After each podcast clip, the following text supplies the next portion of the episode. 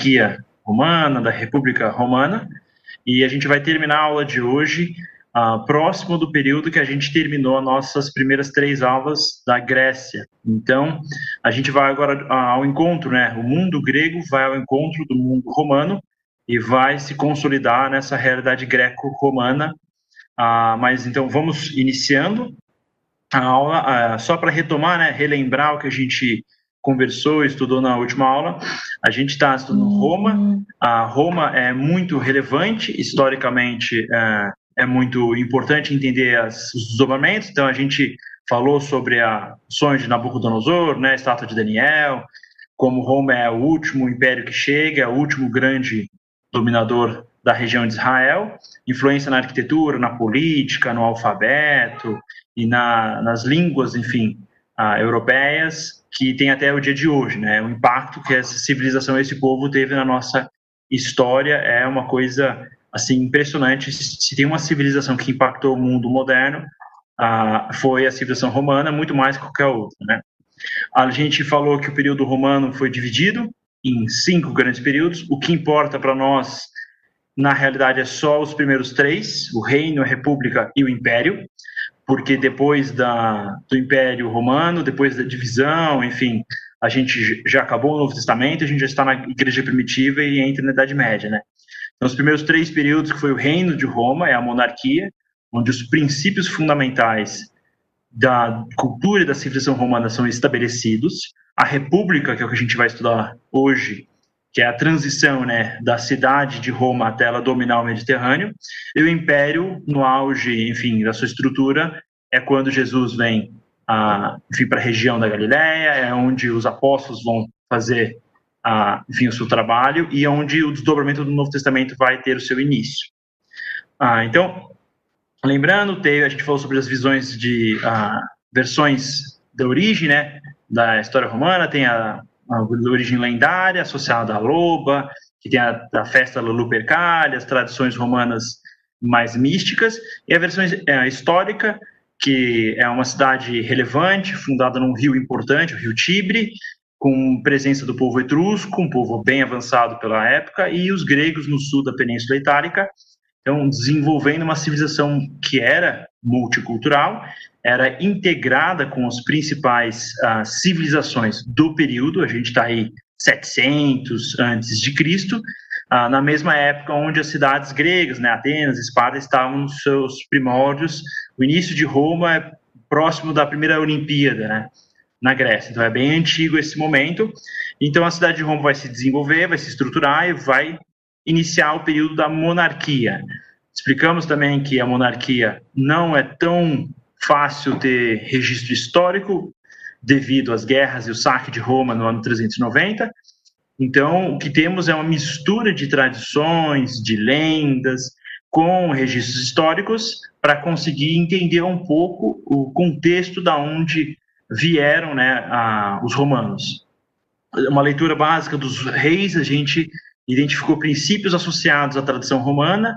Então, o rei Rômulo associado à violência, característica marcante desde o início até o final, uma característica forte da relação dos romanos com seus vizinhos, com seus oponentes, a estrutura da religião e da lei. Os romanos são famosos por terem serem a origem da lei, o direito romano até hoje impacta o mundo ocidental de forma muito relevante, a importância da honra associada a Túlio, né, no combate, a honra individual e a honra dentro do contexto uh, do patriarcado, do pater famílias, o contexto mais amplo uh, do poder do indivíduo, do poder da família e menos do poder do indivíduo. Roma é marcada pela coletividade sendo mais relevante do que o indivíduo.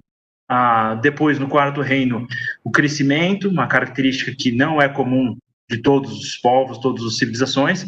Roma, particularmente, tinha um senso semelhante ao destino manifesto americano do século XVII, uma ideia de crescimento, de desenvolvimento, de expansão da sua cultura e das suas tradições. O entretenimento entra pesado, com o primeiro rei etrusco, a, mostra né, a transição que os etruscos vão acabar dominando e sujeitando os romanos a eles, e o entretenimento nasce, a política de pão e circo tem seu berço nesse momento histórico. ah, com o Sérvio Túlio, a gente tem o primeiro censo na história humana registrado no sentido, um censo um pouco mais ah, expansivo, não era só contar pessoas, e sim contar riqueza, ah, endereço do, enfim, do cidadão, era um pouco mais amplo. E o fim da monarquia está associado ao princípio da liberdade, onde os romanos concluem que o monarca ele é instável, ele é um indivíduo, ele tem problemas e às vezes o monarca abusa né, do seu poder, que é o caso de Tarquínio Soberbo. Ah, o abuso dele leva a uma revolta no povo romano e o desenvolvimento desencadeia né, a fundação da República Romana. Né? Só lembrando, a gente falou sobre o Senado, o Senado é o principal, a principal instituição romana até o fim da República e durante o primeiro período do Império, os primeiros 300 anos do Império, o Senado vai ser extremamente relevante, mas na República ele literalmente é o corpo que governa ah, de, de forma mais ampla, né? Todos os magistrados, oficiais estão sujeitos ao Senado, então ele tem essa origem histórica de um corpo de anciões, né? Os líderes, os sábios, os mais velhos, os, os senex, né? Que são patriarcas ah, de famílias e vão gerar os famosos patrícios, né? A elite ah, romana. Então a, a República Romana vai ser iniciada né, nesse período de transição. Falamos né, que optaram pelo modelo semelhante à diarquia espartana, né? Dois reis, dois chefes de estado, um, tinha uma, um conflito entre um e outro e uma, um equilíbrio de poderes. Não era um rei único, não era um monarca que decidia tudo, era um cargo eletivo, durava um ano. Esses cônsules eles tinham capacidade de impedir o outro de abusar o seu poder, um certo, uh, digamos, controle e um, princípios primórdios, digamos, da futura tripartição dos poderes que surge na Revolução Francesa.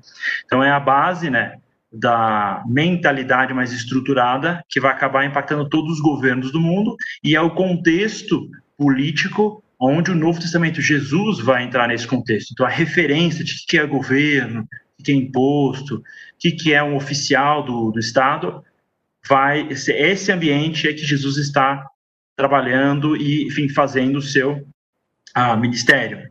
Depois ah, da estruturação da República, o primeiro período da República vai ser marcado pelo conflito das ordens, né, o conflito dos patrícios com os plebeus. A gente encerrou a aula nesse, nesse tema, eu quero aprofundar um pouco mais para a gente ter uma ideia, né? Tá, a gente falou que tem patrício e plebeu, mas o que, que exatamente é um patrício e um plebeu? Nós conhecemos esses termos, são usados até hoje para se referir à classe mais alta e classe mais baixa, uh, e está presente em vários termos até do, da língua portuguesa que desdobra do latim. Então, vamos pensar um pouco nos patrícios. Quem são esses patrícios? Eles são descendentes dos pátres, os pais, os pais da monarquia. Os primeiros 100 senadores que foram indicados por Rômulo na fundação de Roma vão formar uma classe nobre e os seus descendentes os indivíduos que conseguem comprovar algum tipo de origem, ou quem compra, era possível comprar esse cargo também se você fosse influente o suficiente, acabava sendo um indivíduo de valor na sociedade. E, não era só riqueza e só influência, eles tinham poder e domínio político, religioso, econômico, militar. Na prática, eles dominavam todos os aspectos da vida cívica uh, e econômica do ambiente de Roma, da República de Roma. Ah, e eles tinham é marcado por uma educação muito especializada. Então, os tutores privados. Lembra, Alexandre o Grande foi tutorado por Aristóteles. Mesmo ambiente, quem fazia parte da elite dos patrícios tinha uma educação de alto nível, então esses senadores eram muito qualificados, essa elite era qualificada. Ah, e eles vão acabar tendo, ah, detendo, enfim, todos os cargos de oficiais, os magistrados, que eram os cargos basicamente funcionários públicos do Estado romano no período da República, só podem ser dos patrícios, e é muito forte, isso vai transicionando, no final da República os plebeus entram, mas as características fortes dessa relação de patrício e plebeu era o famoso patrocínio e clientela, né? A relação de um patrono, que é o patrício ou um indivíduo mais poderoso, podia ser entre patrícios e patrícios, marcava isso a ideia do patrício ajudar o plebeu, ou ajudar o patrício menos rico, menos poderoso, que tinha um pouco menos de prestígio. era muito comum, por exemplo, um, um ex-escravo ele voltava ao seu ex-mestre na relação de clientela. Então, de alguma forma, esse patrono dava recurso, fazia conexões, apoiava esse indivíduo um pouco menos relevante e esse indivíduo se ficava sujeito definitivamente ao seu patrocinador, né, ao seu superior. Então, essa relação ah, na sociedade criava uma sujeição formal, oficial. Ah, e uma característica forte né, dessa divisão era que os patrícios basicamente só podiam casar entre eles, semelhante aos nobres europeus medievais, uma exclusão absoluta, mas o direito romano estipulava que um patrício casado com um plebeu, por exemplo, no caso, ah, se uma mulher ou homem era plebeu ou plebeia, os filhos eram patrícios. A ideia é que a, nobreza era herdada mesmo por um só uh, progenitor. Né? Daí a gente tem os plebeus, diferentes, né? A, roupa muda um pouco, o ambiente, o estilo de vida. Plebeu vem de plebe, uh, do latim, que é basicamente multidão, é o povo, é a classe mais baixa. Da onde vem a palavra plebiscito, a ideia é que a galera toda vai poder decidir alguma coisa. E são homens livres, não são escravos. Uh, eles não são a classe mais baixa do, da civilização romana, não. Eles são homens livres. Os escravos é o nível mais baixo. Então, esse plebeu, ele serve o exército, ele paga imposto, ele tem obrigações, tem direitos, mas no início da República ele não tem direitos civis e políticos. Então, isso marca o início da República.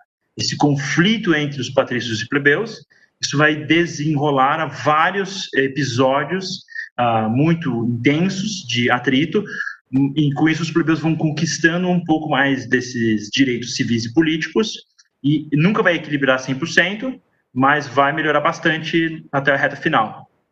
Ah, então é muito comum eles terem a função de clientes, serem clientes na relação de peregrinos, muitos estrangeiros que migravam para essa República Nova Romana que estava se estruturando, os peregrinos, né, ah, basicamente ah, estrangeiros buscando uma vida melhor, uh, vão compor mais de 70% da população da civilização romana e eles são a grande multidão que faz comércio, artesanato. Uh, características muito fortes dele vai ser uma educação muito mais limitada.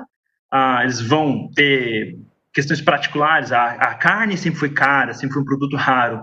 Então, os povos sempre vai, vão limitar o acesso à proteína animal à classe superior. Então, é muito raro o plebeu comer carne. Não é à toa que ah, no período de Jesus, a gente ouviu muito falar do pão de cada dia, né? A ideia do pão, que o pão realmente era o arroz com feijão e o bife, a salada e tudo.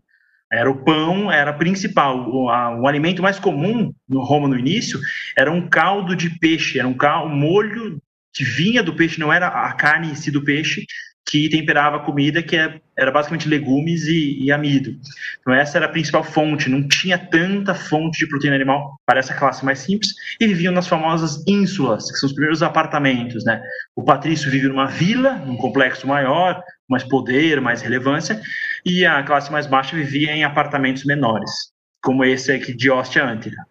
Ah, então essa é república, ela vai iniciar nesse contexto dessa essa luta entre o patrício e o plebeu, e ela vai formar uma cultura, uma tradição romana muito forte, muito uh, resistente, e as características iniciais desse conflito vão dar início às guerras. Roma tinha muitos inimigos, a gente falou sobre os cartagineses, sobre os gregos, sobre os etruscos, os celtas, e essas guerras os plebeus falavam, eu não quero mais lutar, não quero participar. Se eu não tenho direito uh, de, de uma coisa, de outra, eu vou ser escravizado por impostos, por dívida, eu não vou lutar se eu não tiver esses direitos. Então, os plebeus lutam, ganham mais direitos, vai criar, então, o conselho da plebe, eles vão poder eleger um tribuno, que vem da palavra tribo, né, o representante da tribo, é como se fosse um, um deputado uh, que representa um grupo de pessoas de uma, uh, enfim, na época de uma etnia ou de uma vilarejo, uma região, então, tem o tribuno da grande plebe, que vai proteger. Esse tribuno tinha mais poder do que o presidente hoje. O presidente pode vetar né, uma lei, só que o Congresso pode revogar esse veto, pode, ah, enfim, manter a lei. E o tribuno, ele podia revogar, ele podia vetar né, uma lei contra os plebeus e não tinha nenhuma ação que os patrícios, o que o Senado podia fazer para impedir esse veto. Então, era um poder muito raro e isso marca. A gente está na mesma época, mais ou menos, do início da formação da democracia em Atenas. Então, são dois lugares diferentes onde a democracia e onde a organização cívica, de uma forma alternativa ao despotismo, à monarquia, é criada. Uma característica muito rara no mundo antigo. Ah, marcada na né, República Romana pela famosa Lei das Doze Tábuas. Isso está no início, a gente está falando 509 a.C., 562, um plebeu vai explicar a seguinte proposta, né? Falou, bom, as leis aqui sempre foram costumes, eram tradições. Inclusive, a gente sabe muito bem a história de Moisés, das leis, dos Dez Mandamentos. Naquele período, nenhum povo tinha lei escrita. Ah, então, é muito difícil encontrar, e nem se tivesse, é difícil encontrar essas, ah, esses registros históricos. As leis eram preservadas normalmente oralmente. Então você tinha uh, o sacerdote associado à religião da comunidade, do povo na época, ou associado ao poder governamental político, que uh, guardavam essas regras, essas tradições, as leis morais, e elas eram uh, transmitidas oralmente, na ágora, no fórum, né, publicamente. Mas isso cria um problema, porque a lei podia mudar, os patrícios eram todos eles que dominavam esse processo, então o plebeu estava à mercê de um juiz patrício, que julgava conforme os costumes. Então, para proteger esses plebeus, esse povo menos favorecido, a ideia de afixar as leis romanas, a compilação da legislação que já tinha, isso é muito rudimentar, a gente está num período bem inicial na civilização ocidental, essa compilação ela é histórica, ela marca uma transição muito importante, e as leis são afixadas no Fórum Romano, no centro né, da cidade, e todas as leis estão lá. Então, qualquer homem consegue ler essas leis e ele sabe o que é exigido dele, quais são os seus direitos e quais são as penalidades se ele descumprir essas regras. Ah, e famoso, ah, o famoso decemvirato, né? os dez homens, tem dois momentos que eles fazem isso, essa grande compilação das leis para organizar uh, essa estrutura. E lembra, a gente falou sobre os gregos, falou sobre. Tinha Licurgo, né, de Esparta, e Solon de Atenas, as leis muito mais sábias, mais equilibradas.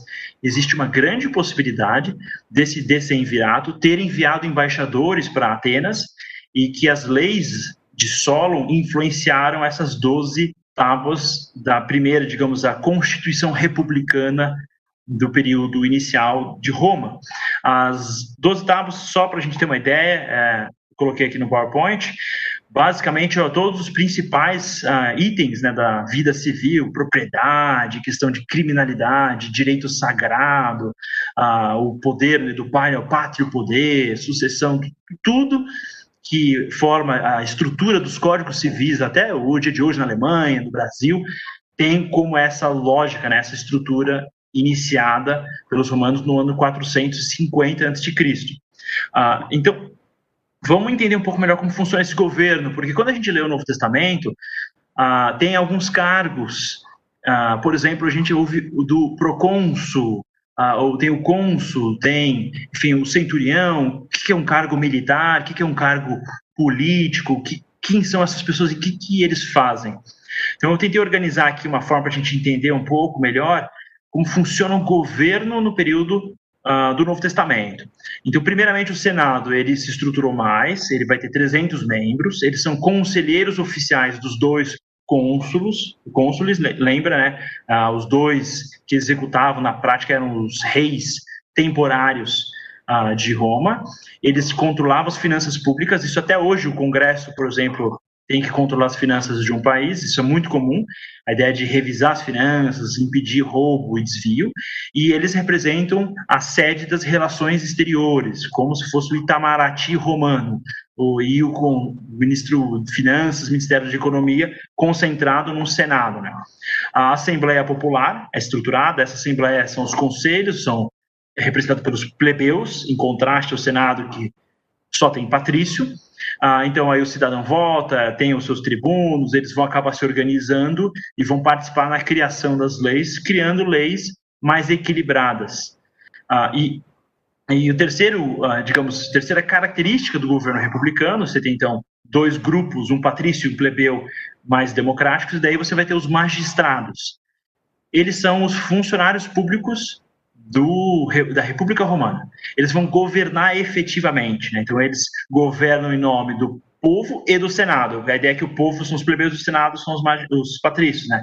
E eles vão efetivamente executar as leis e vão uh, ter os cargos sagrados. Mas tem uma pequena pegadinha nesse processo é que os magistrados nos primeiros 300 anos são todos patrícios também. Então, é, na prática, quem compõe o corpo, né, da, o docente, né, da, enfim, quem compõe toda a estrutura de execução do Estado são patrícios, mas o nome do Senado, é, vocês já devem ter visto, se vocês der uma rodada em Roma, aqui eu coloquei no slide para vocês verem, SPQR, né? Ah, isso tem nos bueiros na cidade de Roma até o dia de hoje. Muitos, ah, muitos órgãos ah, democráticos municipais e regionais têm esse, esse SPQ, é isso é muito comum na Europa. Ah, e o que, que, é isso? Isso é o Senatus Populus que Romanos, Senado e o povo de Roma, né? Isso que é o Senado, ele representava, isso é o governo. O, governo da República Romana, por 500 anos, vai ser esse SPQR, ah, e ele vai ser o primeiro momento na história onde uma estrutura maior governamental vai ser representada pelo um, um órgão equilibrado, onde os integrantes dessa sociedade tem equilíbrio de uh, poder e de obrigações, deveres. Na prática, os romanos criaram uma estrutura muito, muito boa, então vai fazer sentido quando a gente entra, por exemplo, no período mais futuro de Roma, como ele se expande tão rápido, porque o modelo que eles criaram é extremamente eficiente e fez com que eles dominassem atropelassem o mundo ao seu redor. Então, mais uma, uma, conexão. A gente lembra, os gregos criaram aquela cultura helênica super avançada, deixaram todo mundo impressionados e eles acabaram influenciando o mundo ao seu redor. Ah, então, os, os, judeus, no momento né, do Novo Testamento, eles têm referências. Tem o mundo helênico, é uma referência muito forte, do teatro, da, do ginásio, das tradições gregas, e tem esse modelo romano, esse modelo muito eficiente, essas leis romanas. Lembra, o judeu já tem a dificuldade entre a cultura grega e a cultura que vai ser judaica, da lei mosaica, né? Você agora tem outra, outra lei, outra regra, outro povo, outra cultura interferindo na, no ambiente judaico da, na região da Judéia da época. Né? Ah, entendendo um pouco melhor sobre os magistrados romanos, que o Senado e a Assembleia faz sentido, acho que ficou claro, mas o magistrado fica difícil às vezes entender porque são nomes estranhos. Então, para a gente ficar claro, a gente tem aqui a imagem né, de, um, de um magistrado típico com a toga, a roupa tradicional que eles utilizavam, típica de um patrício, Vamos aqui, os principais três, tem vários cargos, os principais três cargos são cônsul, o censor e o pretor. O cônsul é o chefe do executivo, comandante militar, e ele tem esse mandato de um ano. Ah, era restrito só a patrícios no começo, mas mais para o final da República, uma coisa muito curiosa esse equilíbrio. Um cônsul é patrício e outro é plebeu, lembra? É dois cônsuls, sempre vão ter dois. Ah, então isso mostra um equilíbrio, porque eles estavam ah, representando os interesses de quase todos os integrantes não escravos, né, os livres dentro da região de Roma. Isso era muito interessante para o desenvolvimento deles. Ah, o segundo cargo, que era um cargo, às vezes, esse cargo de censor podia ser até mais importante do que o cônsul. Ele era o cargo com mais prestígio. Inclusive, era um, considerado um cargo de conexão direta aos deuses, um cargo sagrado que é o cargo uh, do censor, que ele era responsável pelo censo, que foi criado, lembra? Durante o fim da monarquia. E o censo ele não era só contar pessoas, mas ele tinha um registro de toda a riqueza. Então, praticamente a declaração de imposto de renda que a gente faz hoje, mesma lógica, né? Quanto que vocês ganharam, quanto vocês venderam, quanto vocês têm de dinheiro guardado. Isso na época era o quê? Era gado, era produção agrícola, e o registro, por exemplo, de moradia, quem mora onde, o que pertence a quem. Ah, então, isso era muito importante. Qual é o CEP? Onde você mora? Ah, e isso foi muito eh, relevante para entender ah, e para conseguir organizar e dimensionar a estrutura ah, da, do Império Romano depois. Então, os romanos eram muito organizados. Ah, e essa característica, o censor, ele representava, ah, digamos, o auge, o pináculo dessa, dessa administração romana uh, dos seus uh, das suas cidades, regiões, províncias dominadas por eles. Ah, então, esse censor também tinha um cargo no Senado. Aí a gente tem o pretor, né? O pretor, ele basicamente é a versão rudimentar do judiciário. Ah, lembra que originalmente o monarca julga, Salomão na Bíblia vai julgar, ah, o Senado depois julga. Quando eles estruturam esses magistrados, é, o pretor ele vai ser basicamente o judiciário local, o judiciário de uma região, enfim, dependendo da dimensão, cidades mais povoadas tinham estrutura diferente e regiões menos povoadas era menos menos, enfim, pretor variável, um pretor para uma cidade povoada e um pretor para uma região maior, menos povoada. Ele substitui o cônsul, que o cônsul, lembra, ele é o comandante do exército, que nem o presidente hoje é, então o pretor substitui o cônsul quando tem guerra, e ele também pode ser comandante militar, o famoso Júlio César, quando ele vai tomar conta da Gália, ele estava subindo nesses cargos, né? De magistério, ele na época era pretor. E daí, só para a gente ter uma ideia geral dos outros cargos, tem o ditador, que é um cargo extraordinário. Se der ruim, estamos sob ameaça, vamos colocar alguém como ditador, ele resolve o problema, depois a gente volta. Tem o edil, é basicamente um fiscal que ajuda é, um foco mais conectado aos plebeus, fiscal que fiscaliza a atuação em prol dos plebeus.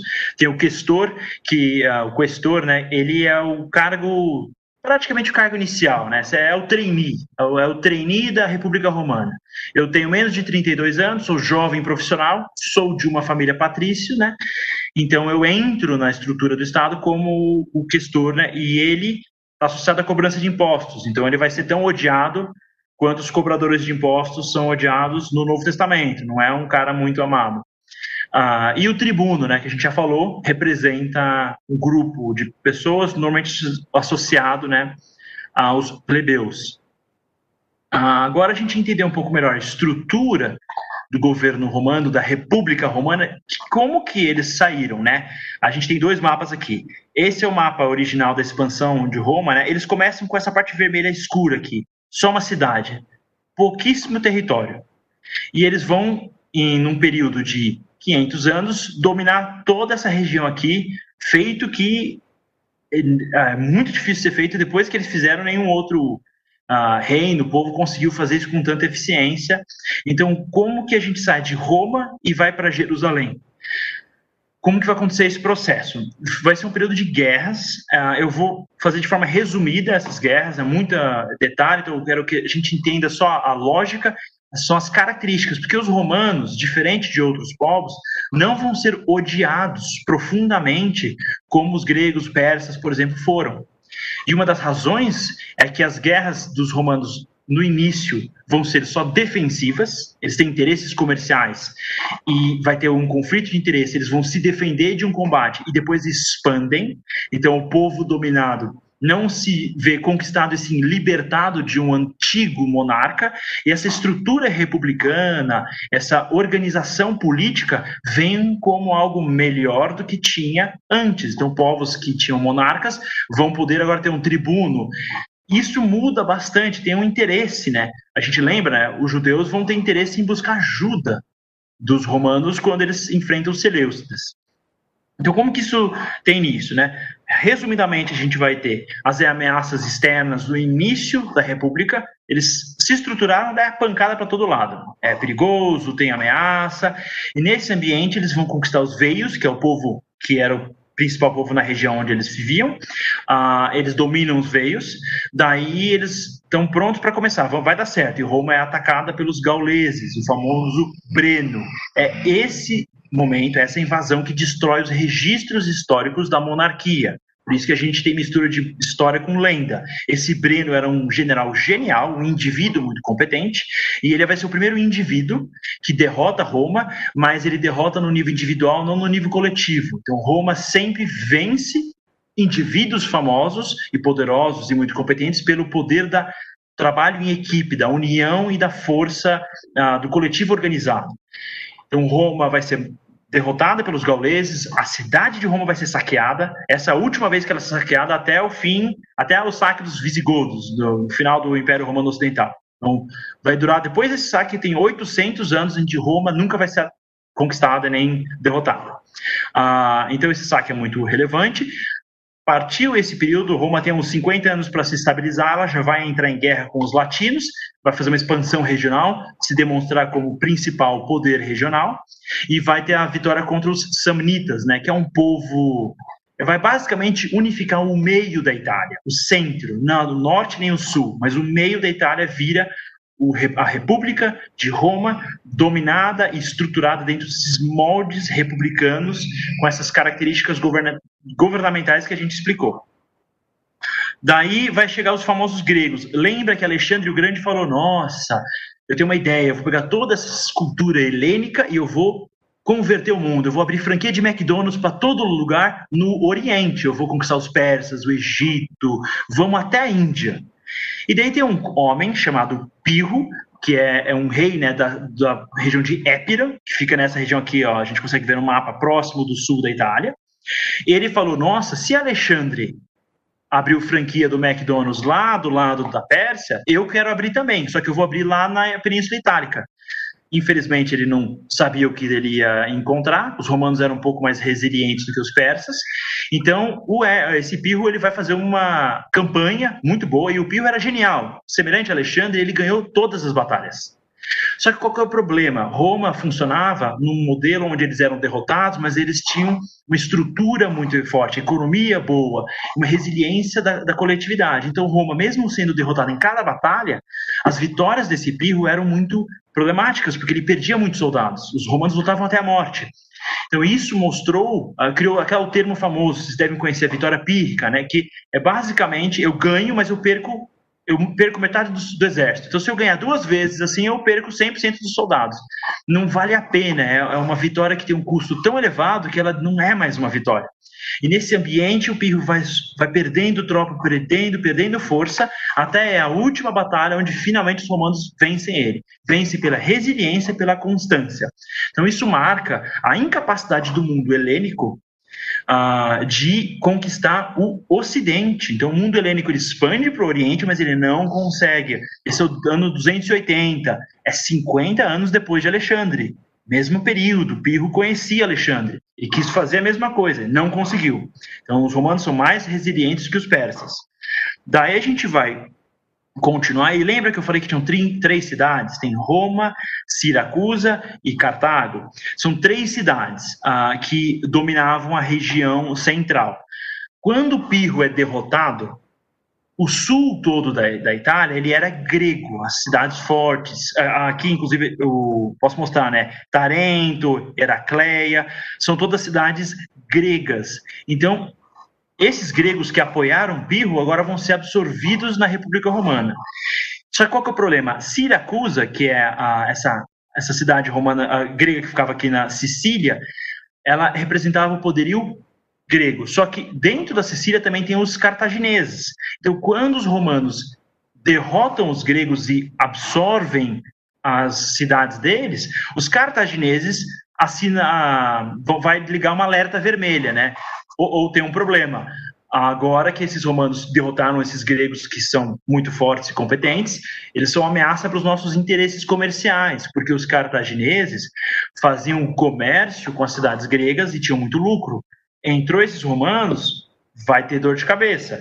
Então, a mesma lógica, por exemplo, que a gente já falou em outras aulas, do interesse econômico que os Estados Unidos têm em produção de petróleo, né? Não é que ele quer invadir, destruir o país, mas ele quer manter a relação dar o acesso ao recurso natural. Então, esse era o interesse dos cartagineses. Então, vai iniciar as guerras púnicas. Elas são mais famosas, vocês devem conhecer bem.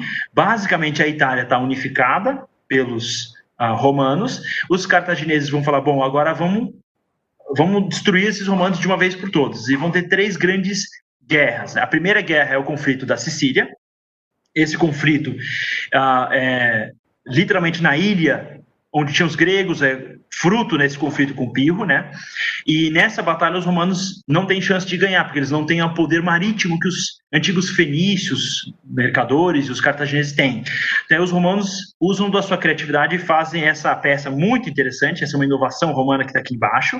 Eles prendem uma escada ah, com um, basicamente um gancho, e essa escada eles batiam os navios e eles conquistavam navios dos cartagineses. Com essa estratégia, eles foram roubando barcos como piratas e acabaram tendo uma frota maior que os cartagineses vencem a batalha e conquistam a Sicília, Córcega e Sardenha, são as principais ilhas entre a Península Itálica e o norte da África.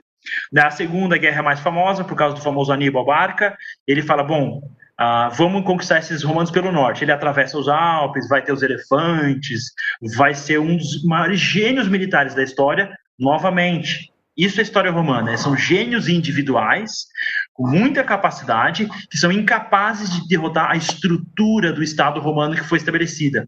Os princípios que foram estabelecidos pelos patrícios, esse governo, essa organização romana, fazia com que um conquistado não se sentia um derrotado, e sim um novo integrante desse, dessa civilização. Paulo é cidadão romano. Paulo foi inserido dentro do ambiente romano, como muitos outros líderes e uh, indivíduos judeus. Essa inserção fazia com que o indivíduo se sentia parte de algo maior, desse grande reino, uh, essa grande república né, é, romana, diferente dos cartagineses. Então, por mais que família, a família do Aníbal Barca é tão relevante que a cidade de Barcelona vem dessa família Barca, né?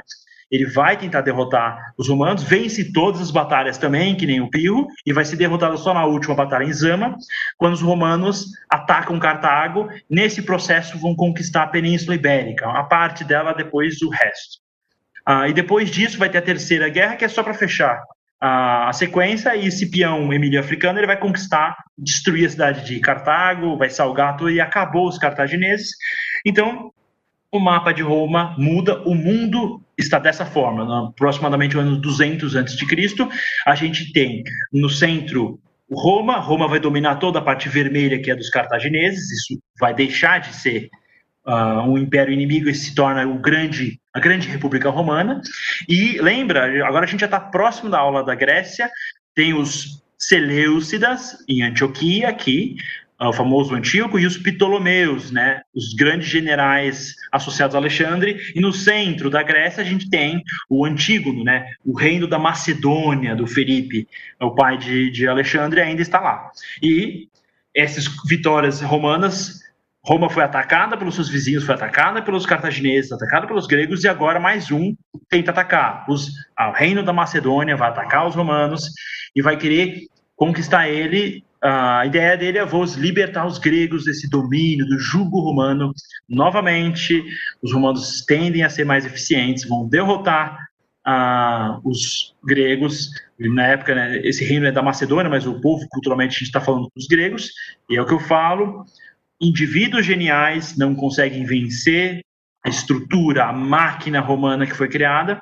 Então a gente está num período que já conecta com a aula da Grécia. Lembra Antíoco III, o Antíoco, não o zoado, o quarto que é o zoado, que esculhamba tudo. É o terceiro é um cara um pouco mais sábio, um pouco mais interessante, que casa a filha dele, Cleópatra, a primeira das sete Cleópatras, com os Ptolomeus, e tenta, enfim, fazer algum tipo de aliança, mas no final das contas os Ptolomeus se aliam com os romanos, e os romanos vão atacar tanto a Macedônia e conquistar a Macedônia, quanto vão derrotar os Seleucidas, naquela batalha famosa, a batalha famosa do desfiladeiro da Termópila, onde os romanos derrotam os Seleucidas.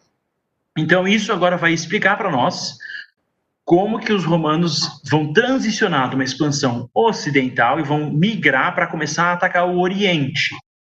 Então eles vão entrar na Península Grega e vão começar a entrar na Jônia, entrar no reino dos Seleucidas, e é nesse momento que os romanos vão colocar o Antíoco quarto na parede. Lembra aquele cara zoado que botou um porco no, no, templo em Jerusalém, que causou a revolta dos macabeus? É nesse momento que os romanos vão confrontar Antíoco e falar: olha, ou você faz paz com a gente ou a gente te mata. E daí Antíoco se sente frustrado e vai lá e arrebenta Jerusalém e vai fazer dessacrar o, o templo, vai profanar né, o templo ah, em Jerusalém. Esse ambiente a gente já tem, então, Israel se aproximando. Esse mundo romano está chegando em Israel, expandindo por conquistas de defesa e ah, acoplando essas regiões ao seu, à sua república e à sua nova estrutura. Nesse momento, que eles chegam na Macedônia, a civilização greco-romana começa a se organizar porque toda essa cultura helenizada, essa cultura helena, todas as características do ginásio, do teatro, a cultura grega já está sendo inserida em outras regiões da República Romana. Ah, então, para a gente entender um pouquinho sobre essa expansão, ah, eu quero brevemente passar algumas características que vão fazer essa transição. Ah, e a maior parte de vocês já deve ter ouvido falar dos irmãos Graco, né? Ah, como funciona? Essas expansões, elas incluíram muito, muita terra, muita propriedade agrícola a esse reino romano, esse, essa república. E qual é o problema disso? A gente, quem é do Brasil vai me entender muito bem a questão dos latifúndios brasileiros, a ideia de que indivíduos têm posse de muita terra. Aconteceu a mesma coisa, essas terras novas foram distribuídas para poucos. Depois, mais no futuro, a gente tem o triunvirato, né? Um dos indivíduos vai ser o Crasso. E o Crasso chegou a ser considerado o homem mais rico de Roma. Ele tinha mais terra do que qualquer indivíduo de Roma. Ele era um patrício, um magistrado, enfim, seguiu carreira no, no governo romano. O que, que isso mostra para nós? que tinha muito plebeu, muita gente sem terra, que estava lutando nessas guerras, lutando contra cartaginês, contra grego, eles tinham cansado, eles não tinham tido lucro, resultado. Então, dois irmãos vão tentar fazer reformas. O Tibério Graco faz a primeira tentativa e o Caio faz a segunda. Qual que é isso? É reforma agrária. Vamos distribuir terra. Inclusive o Tibério, ele acho que estaria mais alinhado até com bolos do que com qualquer outra coisa. Ele queria pegar essas terras e distribuir. E os romanos patrícios não gostaram dessa ideia. Ele falou: bom, vamos assassinar ele. Então eles vão matar Tibério a pancada na praça e nenhuma das suas reformas vão ser aprovadas no, no Senado. O Caio, esses dois, eles têm origem de uh, como plebeu, né? Mas eles têm cargos relevantes. É o período onde os plebeus já têm influência no Senado, influência na República Romana. Caio vai oferecer a segunda reforma e ele também vai ser, enfim, vencido pelo poder da, digamos, da aristocracia dos patrícios em Roma, mas tem uma medida que Caio vai conseguir manter, que é o preço do trigo vai ser congelado. Ah, a gente acha que congelamento de preço é coisa de inflação no Brasil, é bem antigo. E Caio foi uma das primeiras vezes ah, onde essa proposta foi aprovada e mantida. Ele tinha outras propostas mais agressivas, né, de distribuição de terra, ele vai ser assassinado também, mas antes dele ser assassinado, ele se mata, porque ele já sabia o que aconteceu com o irmão dele, isso é uns 10 anos depois né, de Tibério, então ele acaba tirando a própria vida. O que, que isso mostra para nós? É que esse, essa República Romana está sofrendo transformações. Ela nasceu com uma estrutura muito grande, ela cresce muito rápido, ela fica muito poderosa, só que esses princípios originários vão ser deturpados. Então, quando a gente estiver no Novo Testamento, na época de Jesus, a gente já está lidando com uma Roma mais deturpada. E esse processo ele tem várias características, mas alguns indivíduos nos ajudam a entender esse processo. Primeiramente, a gente vai ter essa, esses irmãos Graco mostrando essa tensão entre patrício plebeu, essa tensão entre rico, poderoso e pobre. Então, isso era um tema muito forte na época de Jesus. E Caio Mário é um, enfim, político patrício muito forte, vai ser general. Ele faz uma reforma administrativa, particularmente no exército, ele vai aumentar a sujeição. Lembra que tem a relação de patrocínio e clientela. Então, ele vai aumentar essa relação de poder, de relevância do general com os seus soldados. Isso já é o primeiro passo para desestruturar a república. Daí Lúcio Cornélio Sula, o famoso Sula, vai fazer uma guerra civil, é a primeira guerra que vai ser lutada em Roma, entre romanos, do lado da cidade de Roma. Vai derrotar o Caio Mário, também vai fazer algumas reformas, ele é a marca dessa transição. Vai rolar guerra civil, os romanos não estão se entendendo.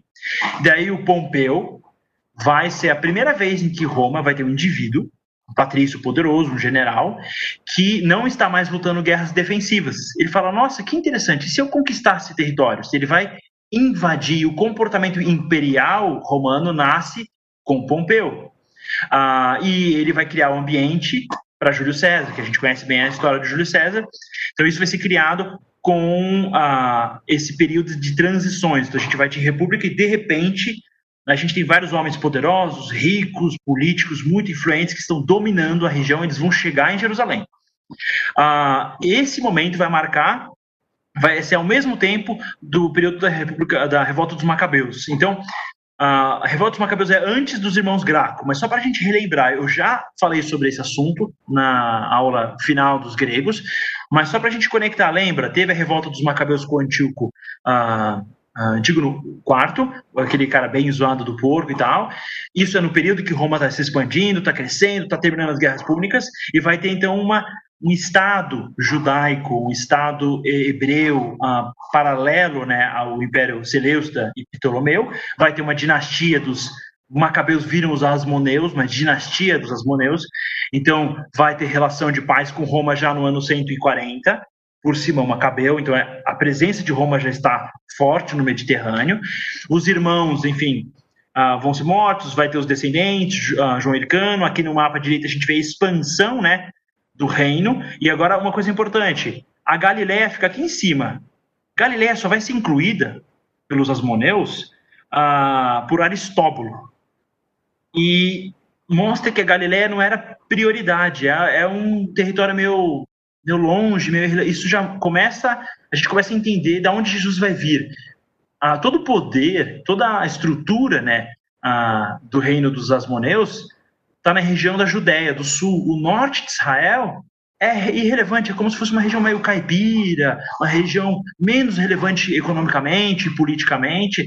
É dessa região que Jesus vai vir. De 200 anos antes de Jesus, essa região já é secundária no contexto da, do reino dos macabeus. E a gente, o fariseu, para nós, é uma coisa ruim, né? Fariseu, eles perseguiam Jesus. Mas dentro desse contexto, os fariseus são os caras que querem preservar o que? A lei mosaica contra a cultura helênica, contra essas tradições estrangeiras pagãs, que os saduceus têm mais interesse em apoiar. Ah, e nesse ambiente você vai ter, por exemplo, Alexandre ah, Janael, que é da dinastia dos Asmoneus, o cara, na verdade, é mais helenizado do que uh, pró-Israel, pró-judeu, né?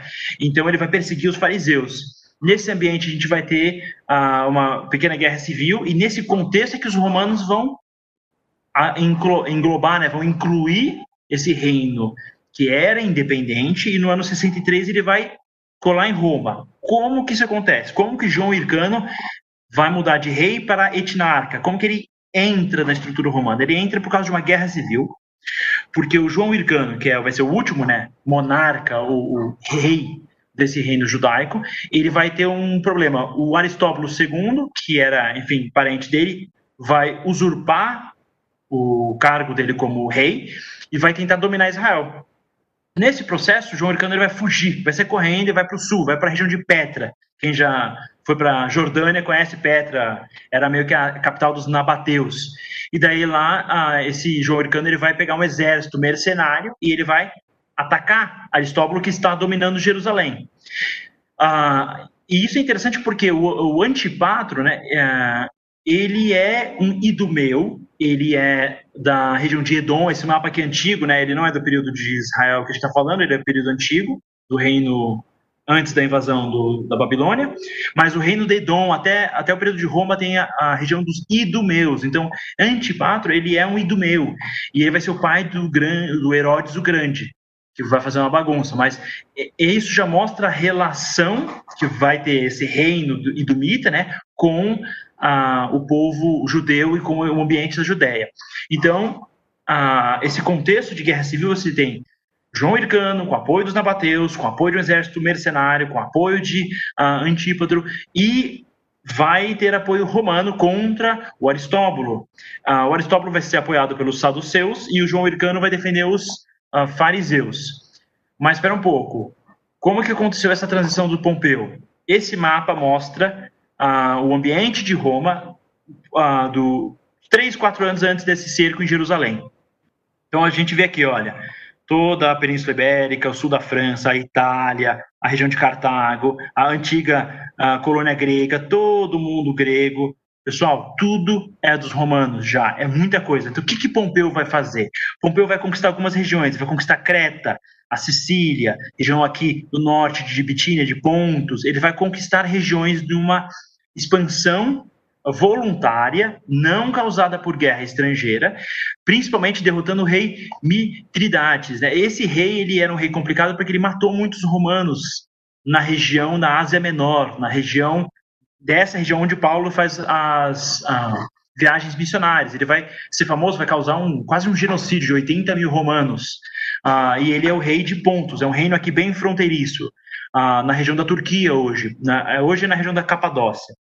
Então, esse Pompeu ele é um general, um homem muito rico, muito poderoso, ele é muito influente, ele está expandindo a República Romana, ele está conquistando, derrotando todo mundo. Então, ele está na região do Oriente Médio, ele está na região da Turquia, ele vai conquistar a Síria, e bem ao norte de Israel.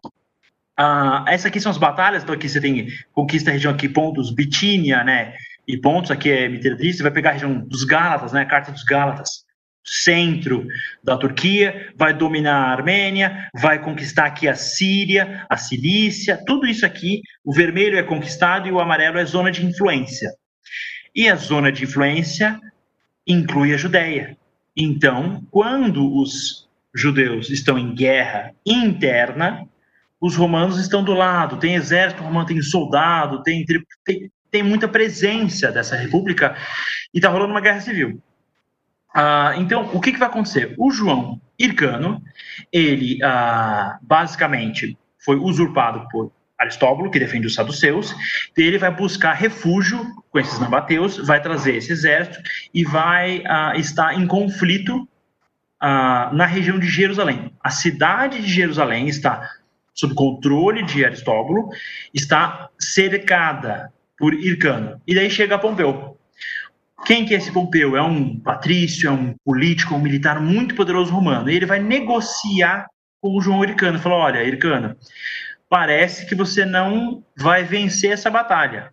E eu, olha, a gente derrotou a Cartago, a gente conquistou tudo. Olha quem nós somos, somos os romanos. E a gente não vai destruir vocês, nós vamos agregar para vocês. A gente vai trazer toda a estrutura romana, vai conectar vocês aos nossos portos, a gente vai integrar mais essa não é uma relação de igual para igual, porque Roma claramente é superior a esse pequeno reino judaico que está em guerra civil, né? Além de ser pequeno, ainda fica em guerra civil se matando. Então, vamos fazer um acordo. Ele vai oferecer uma relação de auxílio, né? Eu te ajudo, eu vou trazer meus soldados, meus, meus legiões que estão aqui em, em, combate na região da Síria. Ele tava, ele tinha um general dele em Damasco, né, que vai negociar com o João Americano.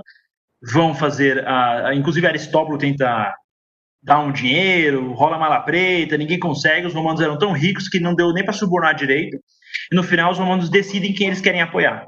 Eles apoiam João Hircano, só que esse apoio tem um custo muito grande. E o custo é que Israel agora, o reino desses asmoneus, um reino helenizado, um reino governado por judeus da antiguidade, só que com a cultura e a tradição greco-romana, grega, né, helenizada, vai se tornar um Estado cliente. Lembra, a gente falou sobre o Estado cliente do, uh, da República Romana.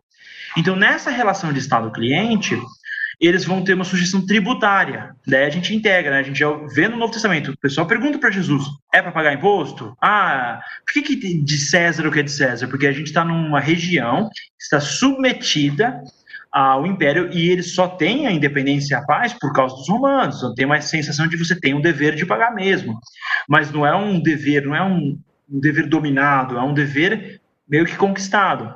E você tem uma sujeição a Roma, ou seja, não vai ter uma monarquia independente. Então, a gente vai falar so sobre isso na próxima aula.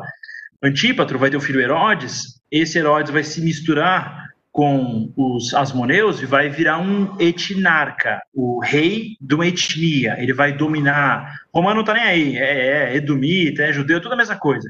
Então, esse etnarca judaico-edumeu, é esse Herodes, vai precisar mostrar serviço, ele vai meio que querer subir esses cargos associados à República Romana, ele vai querer ser relevante, ele vai querer valorizar ah, para os romanos, então muitas construções vão marcar a reconstrução da região da Judéia, por isso que Jesus vai trabalhar com construção, porque rolou guerra civil, rolou destruição, então a região da Judéia precisa muito de obra, precisa ser estruturada, ela está na fronteira da civilização romana, está no limite, você fortifica, você faz trabalhos, tanto comerciais quanto ah, de engenharia, nas fronteiras dos seus reinos. Daí, nesse contexto, então, a gente tem esse reino asmoneu, semi-independente, se tornando sujeito aos romanos com uma condição: Roma me ajuda a derrotar Aristóbulo. E não precisa nem falar que os romanos ganharam, né? É difícil algum caso a contrário na história nesse período. Os romanos vão derrotar Aristóbulo, o cara vai se lascar bem, e os romanos dominam, e daí, de repente, não é mais o rei João Hircano, sim o etnarca João Hircano, e ele está sujeito a, ao República Romana. Nesse meio termo, a gente está no limite, né? Porque a República Romana vai acabar em 37 e o governo de João acaba em 40. Então, bem no limite da transição de República para Império. E Pompeu vai falar: bom, lembra, todo mundo quer ir para os templos pegar o dinheiro, né? a galera curte uma grana. Então, Pompeu vai conquistar essa região, ah, porque ele foi chamado para fazer isso, não é uma conquista de invasão, e sim uma aliança ele vai para o templo e fala: Eu quero achar o seu dinheiro, quero ver a estátua do seu Deus. E é famoso, é, essa pintura direita é da Idade Média mostra que o Pompeu vai entrar no Santo dos Santos. Fala, Eu quero ver o que tem aqui. E a Arca da Aliança já não está mais lá. Então, isso é muito interessante, porque é, isso é de acordo com Flávio Josefo, né, um historiador judaico-romano, período depois, vai falar que a Arca da Aliança já não estava mais no Santo dos Santos, e então Pompeu, enfim, vai entrar, não vai achar nada e vai, vai embora. Ele vai ficar de boa, ele vai retornar, enfim, para Roma, e depois desse período a gente vai entrar no momento de disputa de poder do famoso triunvirato, dos três líderes que dominam essa República Romana, e o Império de Roma vai estar estruturado e está tudo preparado para chegar o Messias, para nascer o Salvador, dentro dessa província romana, porque esse reino ele vai ter um período de transição, vira o reino de Herodes, meio, mas é uma região submissa Roma e vai acabar virando província totalmente integrada quando o pessoal destrói, né, a cidade de Jerusalém destrói o templo e a, a província vai ser mudada até de nome. Então, a gente está chegando próximo no período de Jesus. Eu vou encerrar a aula nesse momento.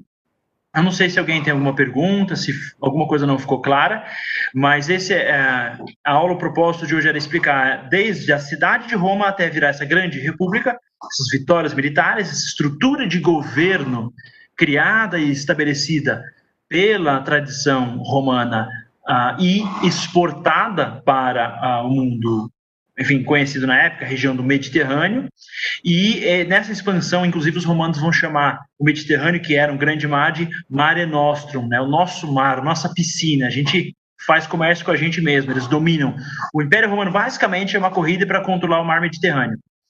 Uh, e Israel fica no mar Mediterrâneo, vai ser englobado, uh, então a cultura greco-romana vai ser instaurada, toda aquela cultura grega que a gente falou, todas as tradições ah, de Atenas, de Esparta, uau, o apogeu com Alexandre, essa expansão, esse ambiente onde se fala grego, onde se usa roupa grega, onde tem ginásio, tem teatro, tem esportes greco-romanos, tem tradições, tem é, religião, o pessoal quer colocar Zeus no templo, toda essa cultura vai se misturar, porque os romanos vão dominar politicamente, vão impor a sua estrutura, mas eles vão ser influenciados culturalmente. Então, os romanos vão ser helenizados também, de uma forma um pouco distinta, ainda tem um aspecto romano, mas é nesse ambiente, então, que a gente vai ter o início do Novo Testamento, é nesse ambiente onde João Batista vai estar presente, é nesse ambiente que Jesus vai fazer o seu ministério,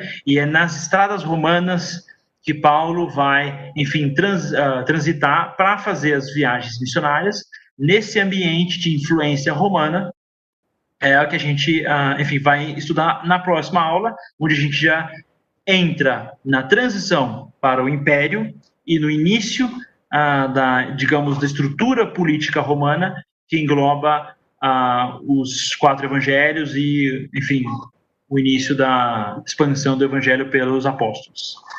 Eu estou vendo aqui que é, foi nesse. Ah, eu, eu, acabei de ver aqui as perguntas. Eu vou começar então a responder as perguntas. Ah, em termos de PowerPoint, esse é o último. Aqui, ó. Foi nesse período de expansão que as estradas foram construídas e inicia a Pax Romana.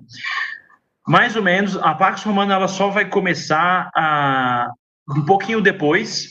As estradas romanas, é uma coisa que eu tinha falado um tempinho atrás, acho que foi numa outra aula, mas não adianta você fazer a roda se você tem estrada de terra. Acho que quem já andou em estrada de terra sabe disso. É uma lama, é uma bagunça.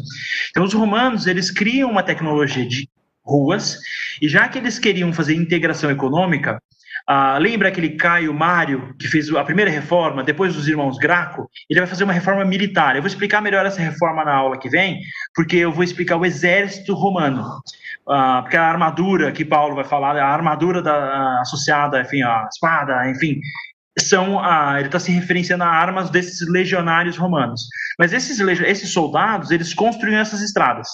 Então, enquanto Roma foi se expandindo, vencendo essas ah, batalhas, depois dessa reforma de Caiamário, essas estradas já estão sendo construídas para integrar as regiões conquistadas.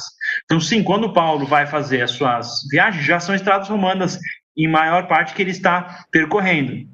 Qual que é a questão? A Pax Romana, ela se refere a um período onde foi consolidado o poder uh, romano no Mediterrâneo. Isso é depois do início do Império, porque Júlio César vai ser assassinado, vai ter guerra civil com Marco Antônio e, e o Augusto, vai ter aquela bagunça com Cleópatra.